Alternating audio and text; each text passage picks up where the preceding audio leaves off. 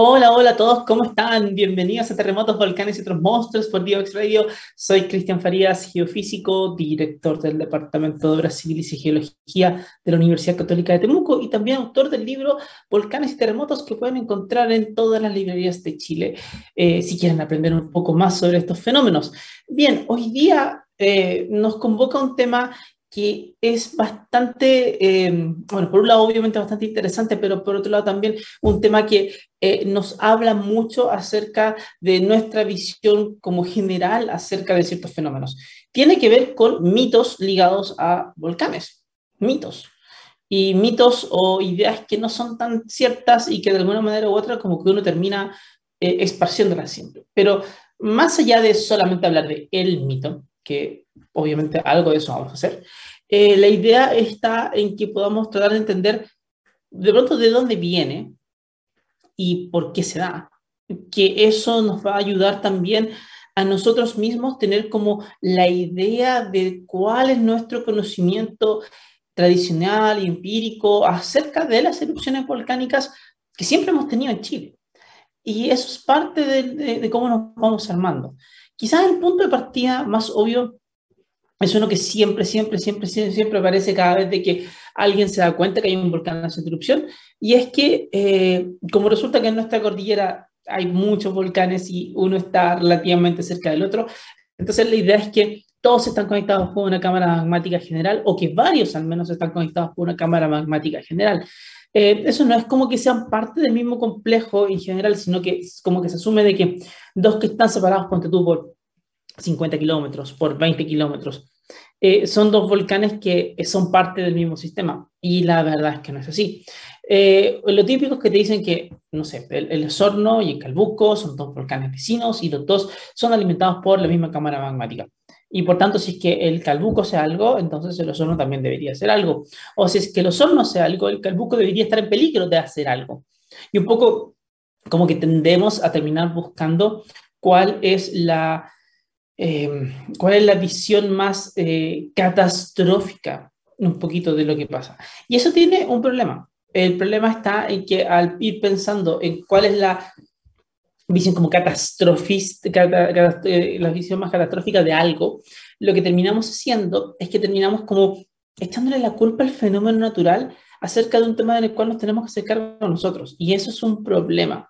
Y muchos de los eh, mitos que están relacionados a las erupciones volcánicas, y por cierto que también son mitos que están relacionados muchas veces a la actividad sísmica del país, eh, terminan siendo mucho, terminan como llevándonos la atención hacia cosas que no deberíamos estar llevando tanto la atención, porque nuestra atención debería estar puesta fundamentalmente en cómo nosotros vamos a estar preparándonos frente al siguiente fenómeno.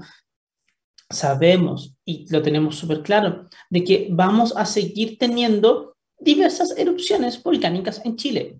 Hemos tenido erupciones volcánicas desde toda nuestra vida en este país y vamos a seguir teniéndolas también. Eso es algo sumamente esperable dentro de donde nosotros estamos y por tanto se resulta medio loco pensar de que no. Sin embargo, y esto también es re importante, uno tiende a pensar de que de alguna manera las cosas se calman. Y es raro. La realidad es súper raro. Esta idea de que eh, pensar que ojalá no ocurra cierto fenómeno, ojalá cierta cosa no se dé, eh, se repite un montón pero es como el equivalente a, a meter la cabeza debajo de la tierra de alguna manera y no nos ayuda en nada. Entonces, cuando volvemos a pensar en, este, en esta idea de, ver las cosas como buscando siempre la catástrofe, buscando siempre lo que, eh, aquella cosa que, que, que, nos va mucho daño, no nos ponemos a pensar realmente en, oye, eh, ¿cómo vamos a enfrentar algo? Y eso es eh, un poco uno de los problemas que nos vamos a enfrentar siempre. Entonces, diciendo este, este primer punto, este primer mito, el, de, el que tiene que ver con que volcanes están como todos conectados mediante una, gran, una gran cámara magmática y por tanto como que todo, eh, como que todo funciona muy al unísono, eh, nos pone a pensar mucho en el volcán y lo que va a pasar y cosas como un poco como le media hollywoodense, pero no nos pone a pensar acerca de, oye, y si el volcán hace una erupción, ¿qué, ¿qué vas a hacer? Y eso es lo que tenemos que ir pensando. Ahora, en cuanto al mito, el mito no es cierto.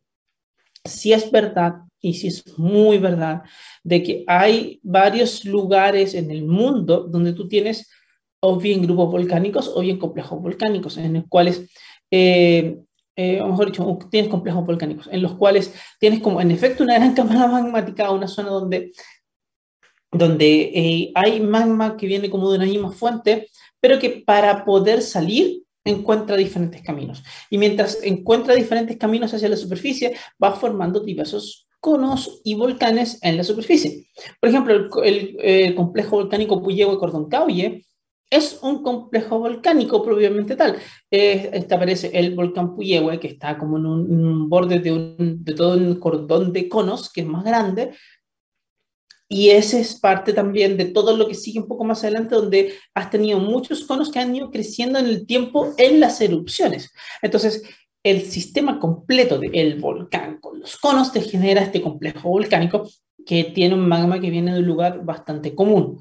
Eh, lo mismo pasa con un volcán, un complejo volcánico Lonquimay, por ejemplo. Donde está el Lonquimay, el cono, pero resulta que no es solamente el cono, sino que también tienes un cordón fisural son muchos conos que están por el costado y que se extienden por varios kilómetros, entonces también es parte de. Sin embargo, los vecinos, por ejemplo, al lado del cordón Cauye está el, el, em, el grupo volcánico Garrán Los Venados, no es parte del mismo sistema y se ve porque no hacen erupciones de la misma forma, no lanzan el mismo magma, no se alimentan igual, no tienen el mismo comportamiento. Y el Torhuaca, que está al lado del Lonquimay, por más vecino que sea el volcán, no tiene mucha relación, lo que, no tiene relación en realidad lo que él haga con lo que haga el Lonquimay. Entonces, como que de a poco nos va mutando la idea, pero sin embargo hay cosas interesantes porque muchas veces los volcanes muestran cierto tipo de comportamientos un poco en común. Eh, en común como que, eh, en común hay cosas pequeñas. Por ejemplo, en el, en el año 2007 se, está, se, se vio que eh, las fumarolas del volcán Villarrica y del volcán Yaima, que están separados como por unos 50 kilómetros más o menos, eh, tenían como máximos y mínimos a tiempos parecidos. Pero la idea era que tú medías los gases. Eh, cuando el Villarrica tenía fumarolas más fuertes, el, Villarrica, el Yaima tenía fumarolas más fuertes. Y cuando el Villarrica tenía fumarolas más, más suaves, el Yaima tenía fumarolas más suaves. Entonces uno podría verlo y pensar, oye, uno está afectando al otro a, través de 50 kilómetros, lo cual es muy raro. Pero en realidad no, es no era eso lo que estaba pasando, sino más bien que lo que se daba era que el volcán, eh, cada uno de los volcanes de alguna manera sentía, la, la sentía el, el empuje y, y los, y, la, y las extensiones que le producen las mareas terrestres. ¿Se acuerdan que tenemos mareas? Esta es cuando la luna se va moviendo y, y, se mueve respecto a la Tierra y por tanto genera tirones de gravedad y eso hace que el mar en algún momento como que salga un poco más y en otro momento como que vuelve un poco más y tenemos mareas. Bueno, también tenemos mareas terrestres. Eso quiere decir de que de pronto la corteza como que busca levantarse un poquito más y a veces se, como que se relaja un poco más y eso tiene que ver con los tirones gravitacionales de la luna, del sol sobre nosotros y eso va cambiando, hace hace que la Tierra como que vaya respirando muy, muy, muy, muy, muy levemente en el tiempo. Claro, eso significa que los mismos volcanes eh, los vas haciendo así, como que los vas estirando y comprimiendo, estirando y comprimiendo, pero no siempre, no es que eso te lleve a que todos los volcanes hagan lo mismo, sino que cuando tienes volcanes súper sensibles, como es el caso del Villarrica y es el caso del Yaima, entonces eh, se pueden dar cosas como que los dos reaccionan al mismo eh, al mismo forzamiento. Y en este caso el forzamiento es una marea terrestre y lo que se veía es que cuando había máximos de, de, extensiones, eh, como que el gas que estaba dentro del magma en un conducto abierto, es decir, el, el agua magma como que tocaba, el agua, el agua como que tocaba la superficie, entonces el gas sentía que, oye, tengo más posibilidades de arrancar, y salía, mientras que cuando se comprimía un poco todo, el gas encontraba que era más difícil y se quedaba dentro del cuerpo de magma. Y por lo tanto, entonces teníamos estos como sincronías de, de, de fumarolas que se ven. Y se han visto en, Chile, ahora ya, no, ahora ya no se pueden ver porque ya está completamente en otro, en otro momento de su vida y no está teniendo esas fumarolas como si las tenía antes. Entonces, eso es parte de lo que hacen nuestros volcanes. Y no solamente nuestros volcanes, son cosas que pasan un poco en todo el mundo. Ahora, de ahí a que un volcán activa el otro, no, es muy difícil. Significaría que tendrías que tener una cantidad muy fuerte de energía y que genere grandes, grandes, grandes, grandes, grandes deformaciones en todo el territorio que logren que otro volcán como que haga algo. Y la verdad es que no hay evidencia de eso, o sea, no hay evidencia de que eso ocurra mucho, digámoslo, no, no es algo real. Eh, y eso no lleva a otra cosa. A varias veces en Chile, por ejemplo, ha habido la instancia, eh, ha habido como el registro, y lo pueden encontrar en algunos libros de historia incluso, el registro de volcanes haciendo erupción al mismo tiempo. Pero si vas al detalle, no es real. Entonces, de pronto tienes cuatro volcanes, el Yaima, el Villarrica, el Osorno y el Moyo Chosuenco, que estaban haciendo, que iniciaron erupciones al mismo tiempo. Y tú dices, wow, ¿cómo es posible que inicien erupciones al mismo tiempo cuatro volcanes? Pero no era real. La observación no era real. Cuando vas más al detalle, uno de esos volcanes nunca hizo erupción, el otro venía haciendo erupción de antes eh, y el otro de pronto se empezó con otra erupción después. Entonces, como que ves el registro y te das cuenta que en realidad nunca partieron cuatro volcanes a hacer algo, sino que en realidad de pronto tenías un par de volcanes que estaban en erupción al mismo tiempo, tal como en el mundo hay unos 40, 50 volcanes haciendo erupción al mismo tiempo y nadie le importa mucho porque es lo normal del mundo también. Así que eh, hay que tener cuidado con eso, con sacar las conclusiones más o menos apresuradas de ello. Ya, gente, volvemos en el siguiente bloque para continuar hablando un poquito acerca de un poco esta idea de conexiones que hay detrás cuando en realidad no hay conexiones detrás. Así que nos vemos en un instante más. No se vayan. Descubre las alternativas que ofrece el mundo digital para tu desarrollo profesional. Marketing digital, análisis de datos, ciberseguridad, cloud computing y mucho más. Todos los miércoles a las 17 horas junto a Catalina Becio y sus invitados. Solo por divoxradio.com.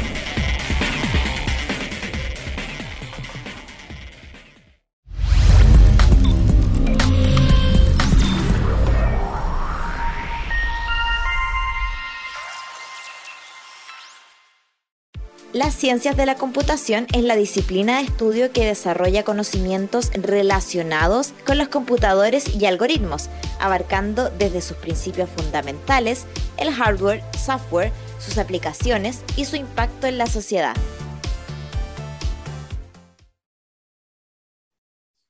Continuamos en Terremotos, Volcanes y otros monstruos aquí en Divox Radio y estamos hablando acerca de eh, mitos, acerca de concepciones que de pronto no son tan reales, que se dan en torno a los volcanes.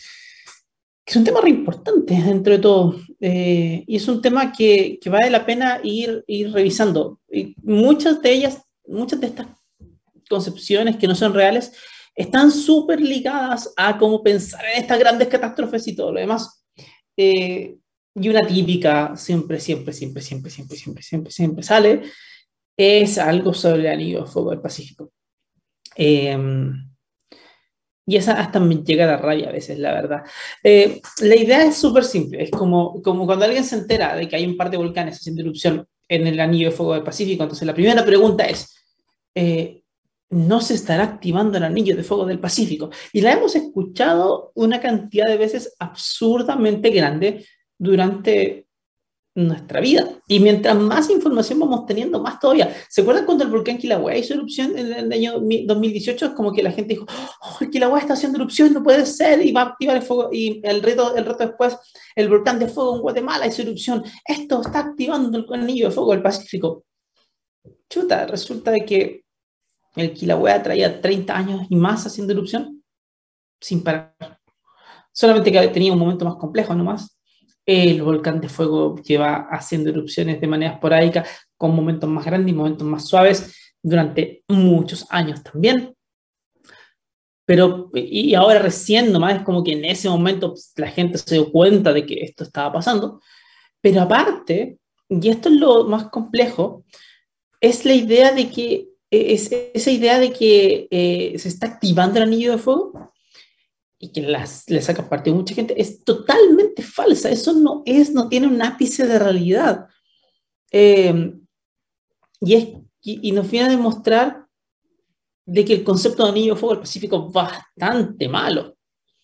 Porque resulta de que la idea del anillo de fuego, por si no lo saben y no, no, les suena, aunque seguramente lo han escuchado muchas más veces que yo incluso, eh, es que toda la, como que toda la parte que rodea el, al Océano Pacífico, o como casi, toda la, casi todo lo que rodea al, Océano Pacífico, es donde se concentra la ocurrencia de grandes terremotos y erupciones volcánicas en el mundo. O sea, la mayoría de los grandes terremotos ocurren cercano al Océano Pacífico, en zonas de subducción que se están dando ahí.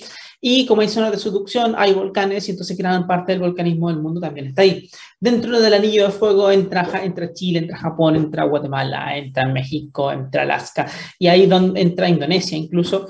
Y ahí van ocurriendo todos estos distintos eventos, grandes terremotos, grandes erupciones volcánicas, muchas erupciones volcánicas, mucho volcán activo. Eh, pero el asunto es que eso es nada más y nada menos que una serie de límites de placa. En Chile nos gusta decir, estamos súper acostumbrados a la idea, sí, tenemos nuestra placa de Nazca, la placa de Sudamérica, la placa de Nazca se va metiendo debajo de la placa de Sudamérica y con eso tenemos grandes terremotos y con eso tenemos volcanes. Súper.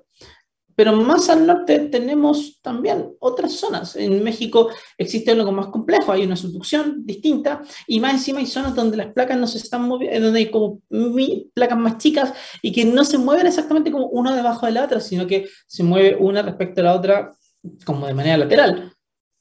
Y es parte también del anillo de fuego del Pacífico. Y lo que pasa ahí en México no tiene relación con lo que pasa acá. Uno, porque está súper lejos. Dos, porque no eres parte del mismo sistema.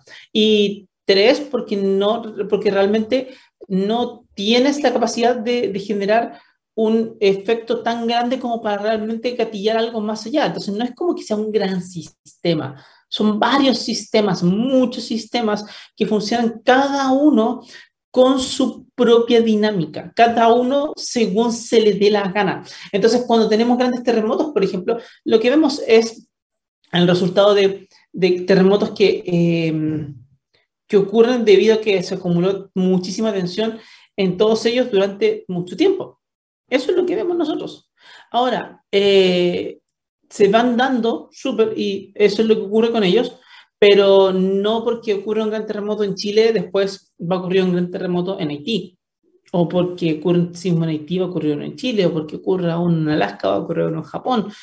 No tienes evidencia de eso, porque la verdad es que esa evidencia no existe, no está disponible para nadie. Entonces, ese es el punto, no hay, no hay simplemente pero insistimos en la idea de que hay un anillo de fuego y que por tanto un anillo de fuego lleva a que nosotros tengamos que pensar de que siempre va a haber una instancia en la cual el anillo de fuego se va a activar y como el anillo de fuego se va a activar, hay muchos terremotos, hay muchas erupciones volcánicas y la humanidad se ve en muchos problemas y tenemos grandes desastres. Está todo mal en ese fenómeno, en, en ese argumento. De partida no se da de hecho, uno puede simplemente tirar el argumento de que siempre hay 40 volcanes en erupción en el mundo, pero pareciera ser que no nos importa mucho, eh, porque varios de, hecho, de ellos están en lugares remotos y como que no nos terminan importando demasiado.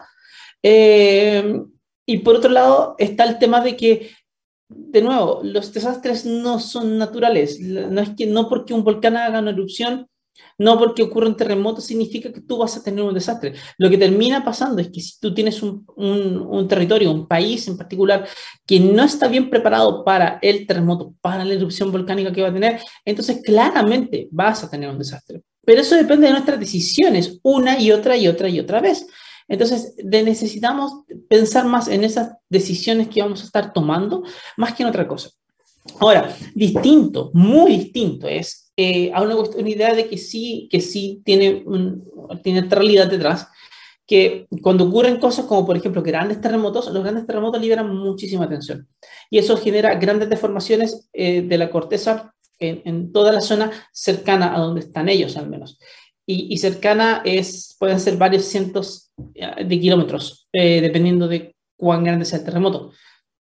Y ahí tú puedes tener distintos tipos de respuestas de sistemas ante los terremotos. Por ejemplo, volcanes que tienen aumentos en su sismicidad, volcanes que se calman, volcanes que, que uno ve, que el fluido se mueve.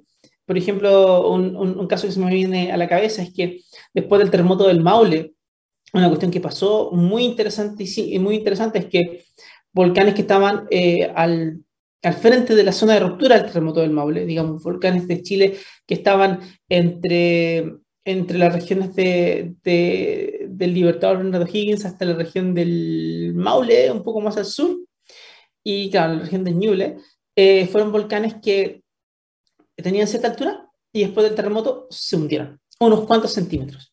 Y se hundieron unos cuantos centímetros y eso la gente lo atribuyó a que el terremoto generó la, huida de fluidos. Los fluidos se movieron de un lado para otro y eso dejó como huecos y los volcanes un poco se cayeron. Después, naturalmente, los fluidos volvieron a ocupar los espacios y los volcanes volvieron a tener como la altura que uno esperaba. Pero se vio muchos volcanes al mismo tiempo. Eh, volcanes que han tenido aumento de sismicidad, eh, volcanes que, que eso se ha visto en lugares de todo el mundo, en Guatemala, en Chile, en Japón, en Indonesia. Eso se ve, porque los volcanes terminan siendo bastante sensibles.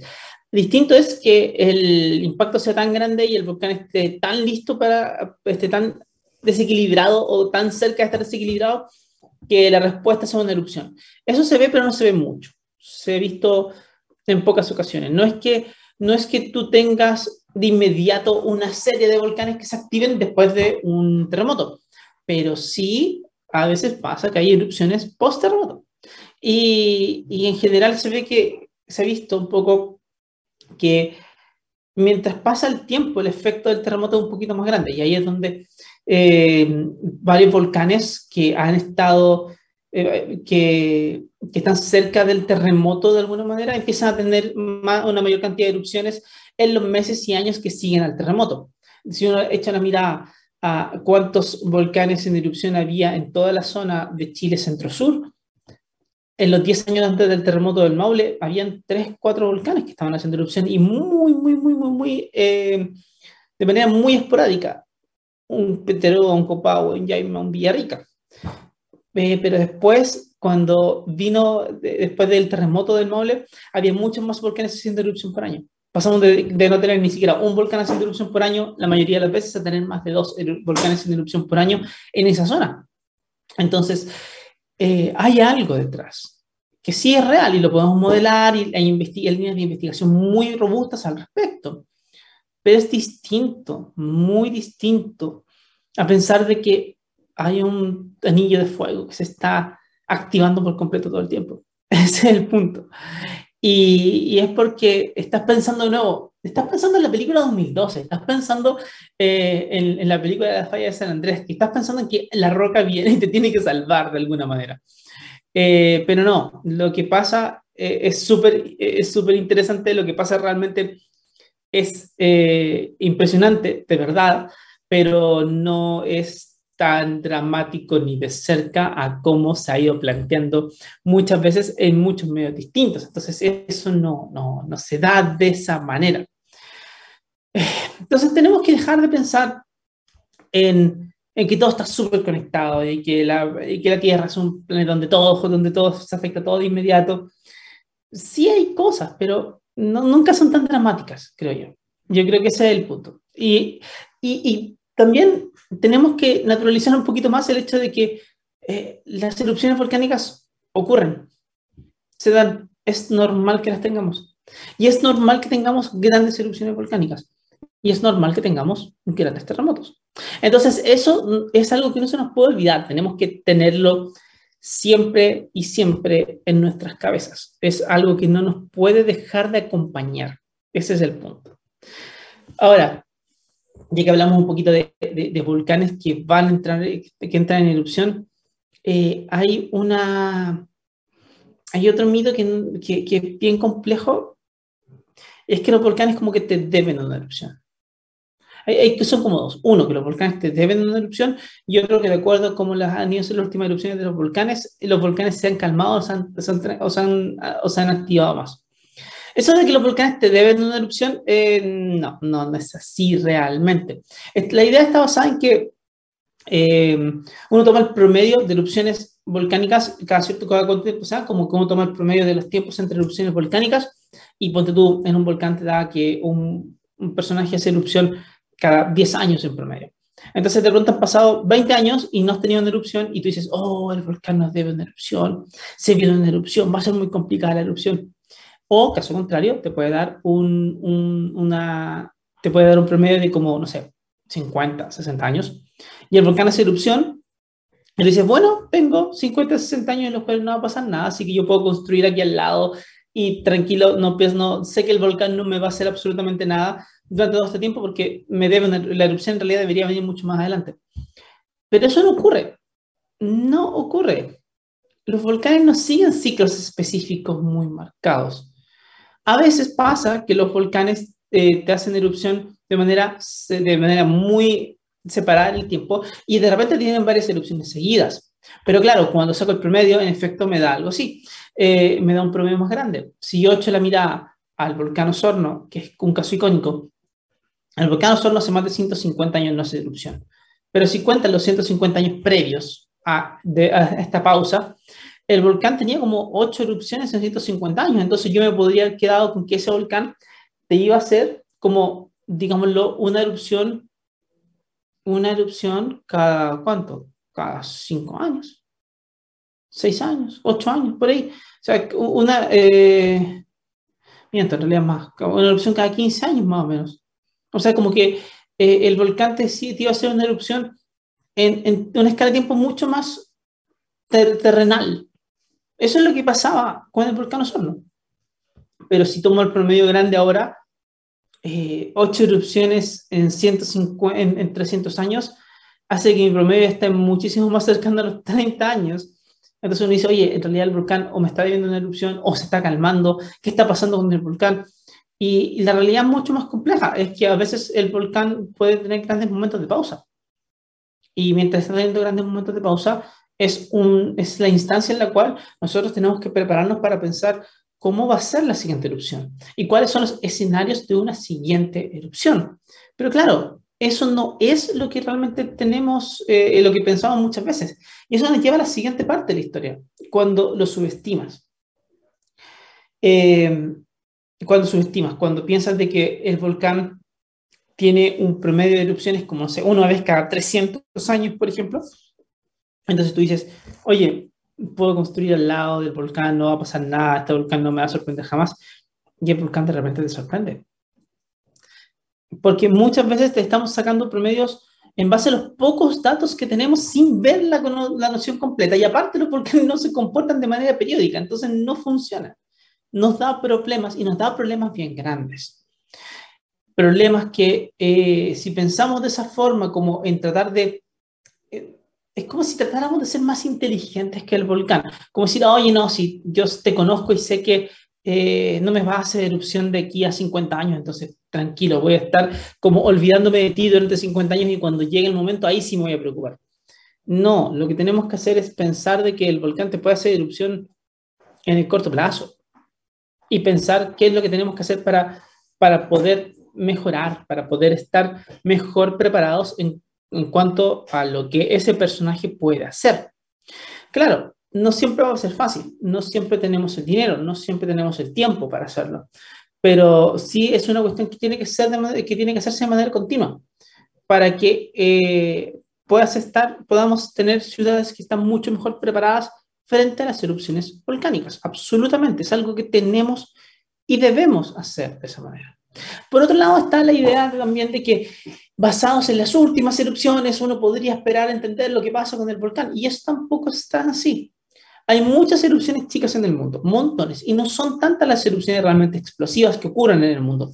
Y en un mismo volcán, si uno ve la historia, cuando tienes hartas erupciones registradas, si bien hay ciertos comportamientos como, como preferidos, como que no sé, un volcán tiende a hacer erupciones de cierto tipo y no de otro, igual te puede sorprender, puede tirarte erupciones más chicas de repente o te puede de repente sorprender con una erupción más grande. Eh, y siempre me acuerdo de una frase que, que, que, dijo, el, dijo en las noticias el alcalde de Vilcún para una crisis del volcán Villarrica. El volcán Villarrica entró en alerta naranja una vez entró en alerta naranja porque su lago de lava llegó bastante cercano al, borde del cráter y se veían como distintas eh, explosiones en la noche sobre todo. Em, y eso significó de que mucha gente se preocupara acerca de qué es lo que podía pasar si el volcán entraba en una erupción más grande. Y después de hacer un sobrevuelo, eh, después de ir a dar una vuelta con un sobrevuelo en el cráter y ver qué es lo que estaba pasando un poco, el alcalde después volvió y, con mucho, y, muy basado en su experiencia y, y quizá en qué otra cosa, eh, le planteó al, mundo completo que estaba viendo, eh, ¿saben qué? No, sí, tranquilos, porque el volcán se está calmando, dijo.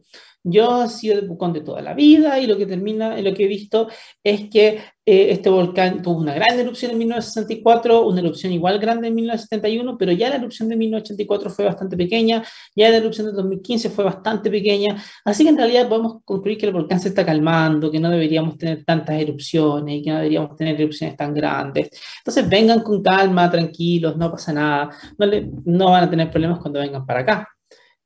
Y, y decir eso es de una simplicidad... Eh, tremenda, una simplicidad casi criminal, porque resulta de que significa que estás completamente subestimando lo que el volcán puede hacer, completamente. Porque la verdad de la vida es que no sabemos exactamente cómo va a ser la siguiente erupción del volcán Villarrica. Es muy probable que sea una erupción tipo 1971 o, o 1964. Sí, son, son escenarios, se han dado antes y pueden darse de nuevo pero y, pero y sabemos seguramente que la próxima erupción va a ser, o quizás como la del 2015, pero más larga. Y eso ya va a ser súper complejo. Eh, porque puede tener mucho más que vas a lanzar y que va a ser un poco más explosiva y que puede ser más compleja. O sea, eso puede darse. Eh, el volcán tiende a hacer esas cosas, pero, pero no porque tienda a hacer esas cosas significa de que no va a hacer otras. Y erupciones como la de 1984, que es chica, o erupciones como la del 2015, fue, que fue muy breve, eh, son erupciones que ocurren en el volcán, pero no son las más representativas del volcán. Y la evidencia geológica que hay detrás de él te va marcando de que no son realmente representativas de lo que el volcán hace. Has tenido grandes erupciones en ese volcán, grandes, con flujos piroclásticos, aunque son pocas las aunque son pocas esas, pero igual has tenido de esas. Entonces tú tienes que pensar en cuál es el peor escenario y cuáles son los escenarios que sean más probables que tienes, pero, pero no, no, no llegar y decir el volcán se está calmando, porque no tienes control sobre el volcán. Y porque tampoco estás realmente pudiendo ver qué pasa con el volcán a tope. O sea, lo que ocurre en un volcán es que tienes magma que se inyecta desde lo, desde lo profundo y que va llegando hasta arriba. Y, es tan simple como que en un momento tengas un paquete de magma más voluminoso, con mucho gas, que entre y quieras subir y vas a tener una erupción más grande. La vas a tener. Entonces, eso es eh, una cuestión que, que no, no, puedes decirla, ¿no? No, es una, no es algo razonable, no puedes simplemente a partir de dos puntos, a partir de dos o tres erupciones, decir, no, si hay una tendencia a la baja, clarísima, no no funciona así, no con sistemas tan complejos como los volcanes que no se comportan de la manera tan lineal como la estás proponiendo en ese momento. No, para nada, porque si no sería, porque si no cada vez veríamos menos alertas amarillas, menos actividad en el volcán y hemos tenido momentos de altas, de bajas, sin erupciones grandes, pero de altas, de bajas y cosas así. Entonces no puedes llegar y decirlo. Y lo mismo se aplica a todos los volcanes. No necesariamente vas a repetir la, la última erupción y tienes que entender cuál es la evidencia geológica que hay acerca de cómo fueron las erupciones anteriores, como para tener una idea acerca de qué es lo que puede hacer. Seguimos entonces en el siguiente bloque hablando de los últimos mitos que se nos van quedando dentro de todos, porque la verdad es que podríamos estar horas y horas y horas y horas hablando. Así que eh, nos vemos en un ratito más, no se vayan y volvemos en unos minutos. Te invitamos a conocer el destacado rol central de la educación técnica profesional en Chile, sus innovaciones, desarrollos y el importante impacto que genera en las personas y los territorios. Cada jueves, 17 horas, junto a Elizabeth Zapata, solo en divoxradio.com.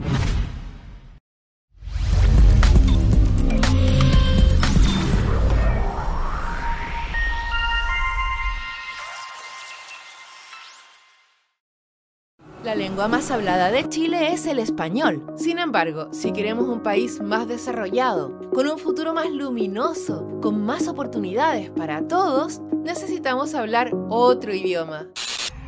El lenguaje digital. Y nuestros niños y niñas deben empezar a aprenderlo ya.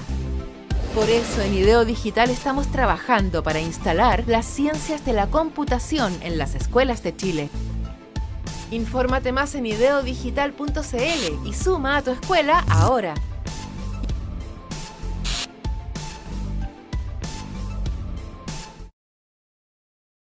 Continuamos en Terremotos, Volcanes y Monstruos, aquí en Divox Radio, y estamos analizando mitos, mitos sobre volcanes. Eh, y hasta ahora hemos podido hablar un poco de mitos que están relacionados muy a eh, conexiones, como conexiones entre espacios. Y también acerca de, oye, si es que los volcanes no deben de una erupción o no, un poco el tiempo y todo lo demás.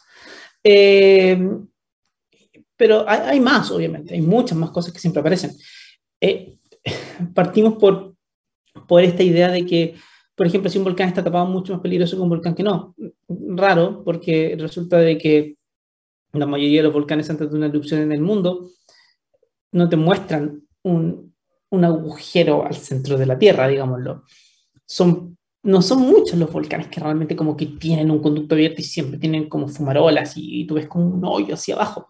La mayoría del tiempo están cubiertas porque resulta de que eh, cuando vas soltando magma, tiene que llegar el magma hasta arriba, y eh, el magma roca fundida. Entonces, muchas veces lo que termina pasando es que ese magma se solidifica y como que termina cubriendo las partes del, de, tu, de, de, tu cráter.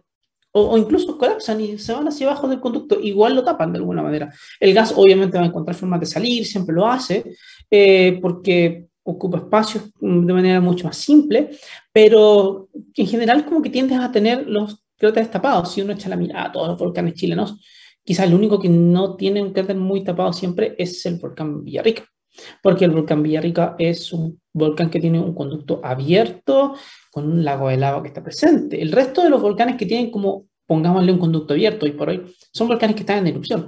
Un Nevado de Chillán, que aún así no es que tenga un agujero, sino que tiene un domo que lo va cubriendo y que por ahí va saliendo magma de nuevo. Eh, un copagüe de cuando en cuando, cuando entra en erupción, que también se abre y como que sale todo lo que tiene que salir.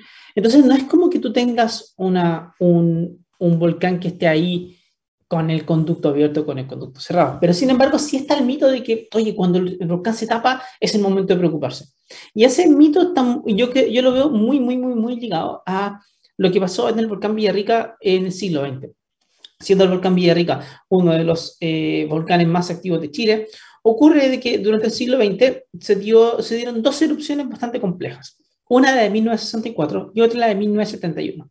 La de 1964 eh, duró bastante tiempo, duró varias horas, en realidad la parte más fuerte de la erupción, y generó hartos aluviones. Esos aluviones eh, bajaron sobre todo hacia la parte donde estaba, donde antes estaba Coñaripe y es cercana donde ahora está el pueblo de Coñaripe en el lago Calafquén y arrasaron con lo que había. Y más de 30 personas murieron o desaparecieron, eh, lo cual generó una tragedia que incluso llevó a que el pueblo de Coñaripe se moviera un poco, como que se moviera para no estar en el lugar donde, donde pasó el lago.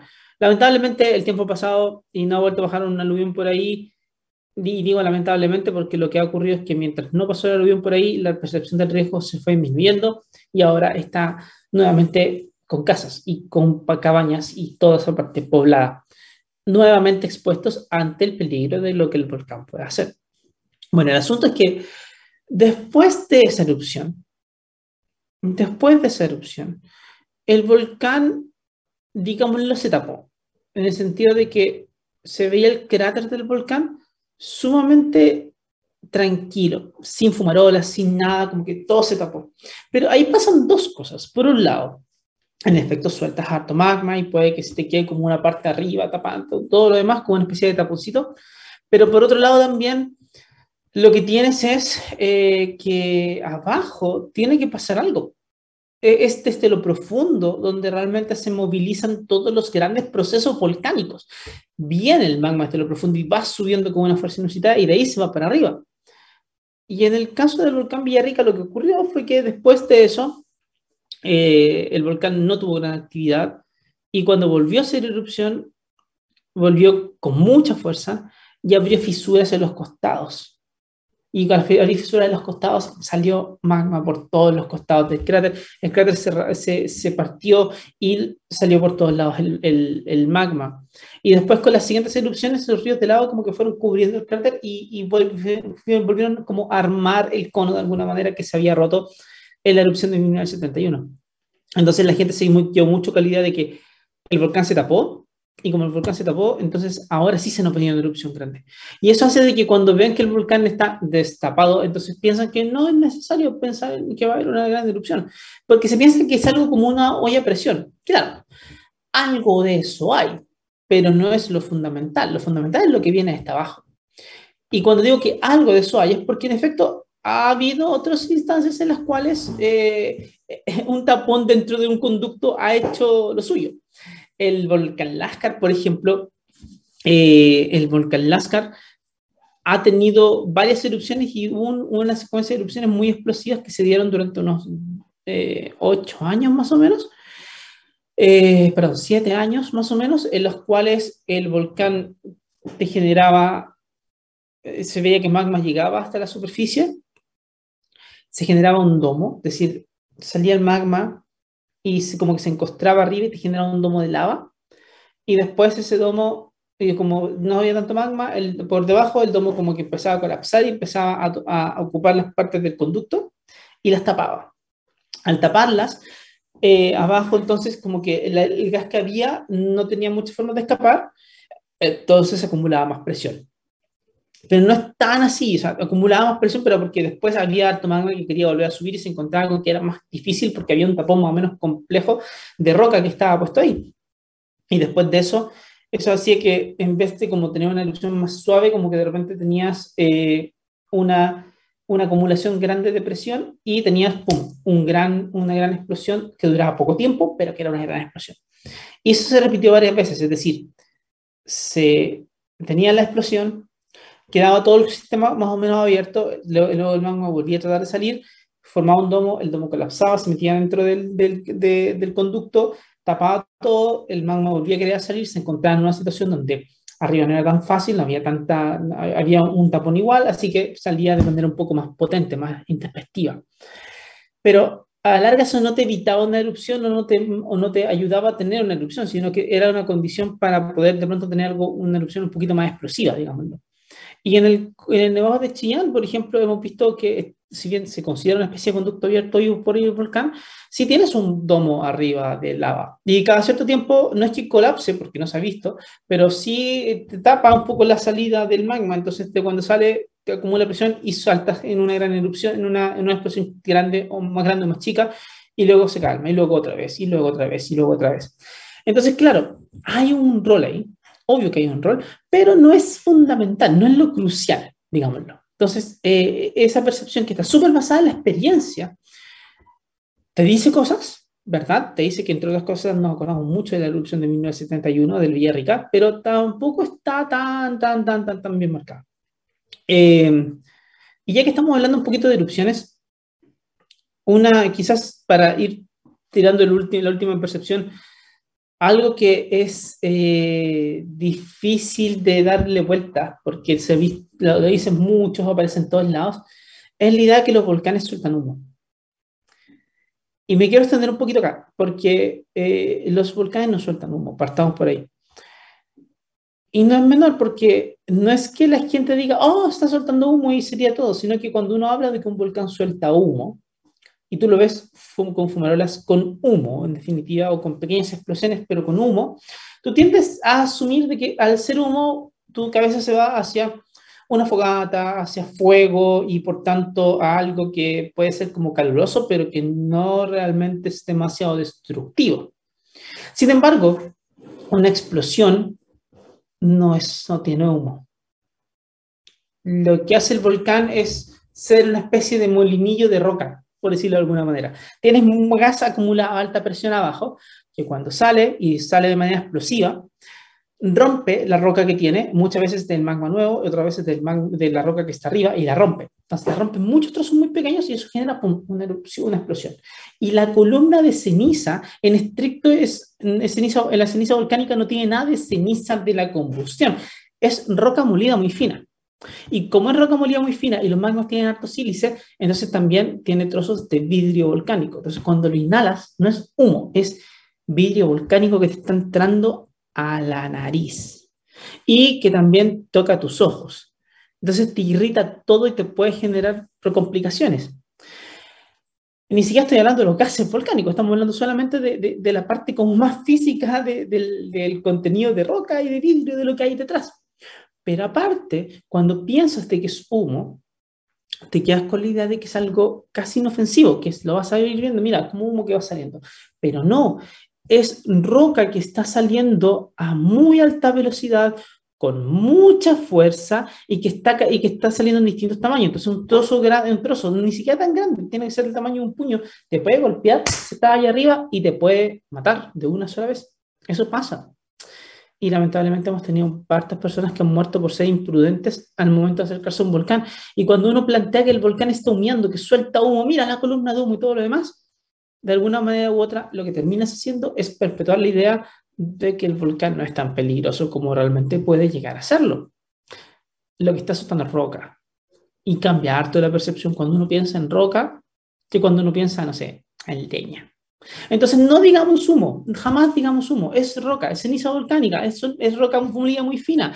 Es esa roca que cuando el, que cuando el cordón cabo hizo erupción en 2015 y la columna de ceniza se movió al norte del país, o sea, no al norte, pero hacia el norte, llegó a Temuco, llegó a Concepción, los vidrios de los autos se rayaron.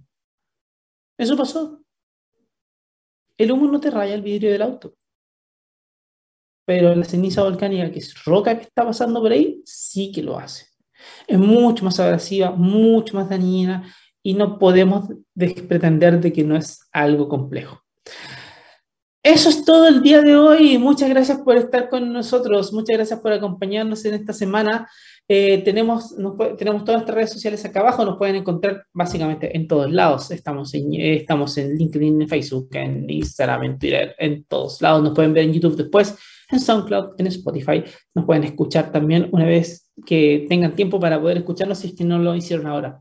Así que les dejo un gran saludo, que les vaya muy bien y nos vemos la próxima semana. Un abrazo.